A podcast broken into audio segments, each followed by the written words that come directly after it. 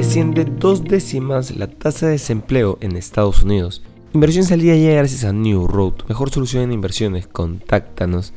Hoy, en el plano local, los precios del cobre y del aluminio subían el viernes con la esperanza de que la demanda repunte en China gracias a los nuevos esfuerzos para impulsar su atribulado sector económico y la economía en general. Sin embargo, las ganancias eran limitadas y algunos metales registraban números rojos debido al nerviosismo por el aumento de los casos de coronavirus en China.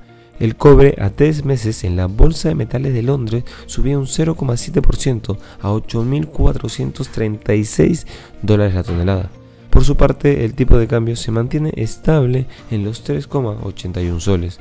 En los mercados internacionales, el índice de acciones globales MSCI operaba plano antes del inicio de la sesión en Estados Unidos, camino a su quinta caída semanal consecutiva a pesar de un breve repunte a principios de semana. Los rendimientos del Tesoro de Estados Unidos a dos años, que se mueven en línea con las expectativas de las tasas de interés, se dispararon a un máximo de dos meses del 4,49% antes de caer al 4,45% durante la mañana en Europa.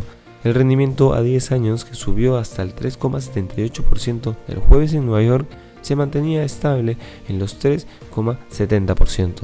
Por otro lado, la tasa de desempleo en Estados Unidos bajó dos décimas en diciembre y se situó en el 3,5% según datos publicados este viernes por la Oficina de Estadísticas Laborales. Sin embargo, en el último mes del año se crearon 223.000 nuevos puestos de trabajo, 40.000 menos que durante noviembre, en un momento en el que todos los ojos están puestos en los efectos que puede estar teniendo sobre el mercado laboral la subida de tipos de interés para contener la inflación. Y no queremos irnos sin mencionar que algunos expertos están alertas, dado que recientemente, y pese a que el S&P 500 caía casi un 20% del año pasado, los altos directivos de las compañías no están comprando sus propias acciones, pese a que la percepción general es que están a precios bajos. Esto indicaría que es posible que todavía no se haya tocado fondo. El presidente ejecutivo y fundador de Tesla, Elon Musk, ha liderado las ventas de títulos en 2022, según recoge The Wall Street Journal.